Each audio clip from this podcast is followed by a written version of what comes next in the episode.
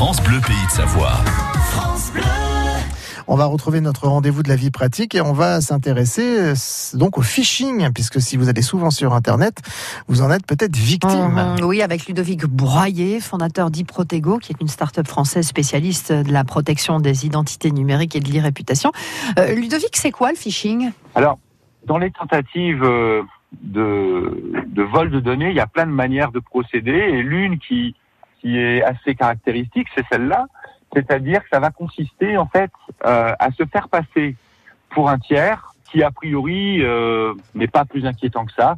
Ça peut être votre opérateur télécom, ça peut être votre opérateur bancaire, ça peut être euh, euh un, une consommation par exemple électricité.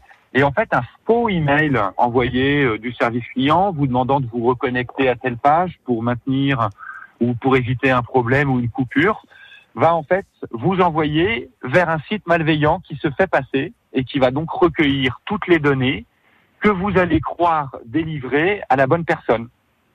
Je contacte NJ parce que je crois qu'il faut vite que je rentre un code euh, et des informations de carte bancaire avant que ma, ligne ne soit coupée.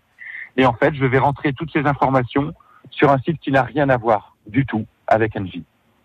D'accord, donc il faut être très vigilant aussi à ce niveau-là.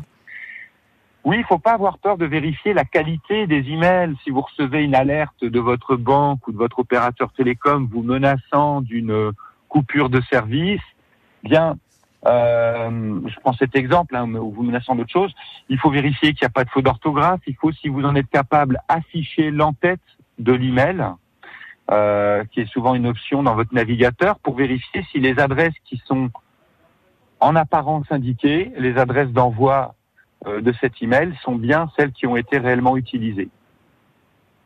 Risquer sur ces liens, sans savoir si c'est le vrai, c'est prendre un risque en matière de sécurité. il faut vraiment être vigilant. Merci pour tous vos bons conseils, Ludovic Proyer. Vous êtes spécialiste de la protection et des identités numériques et de l'irréputation.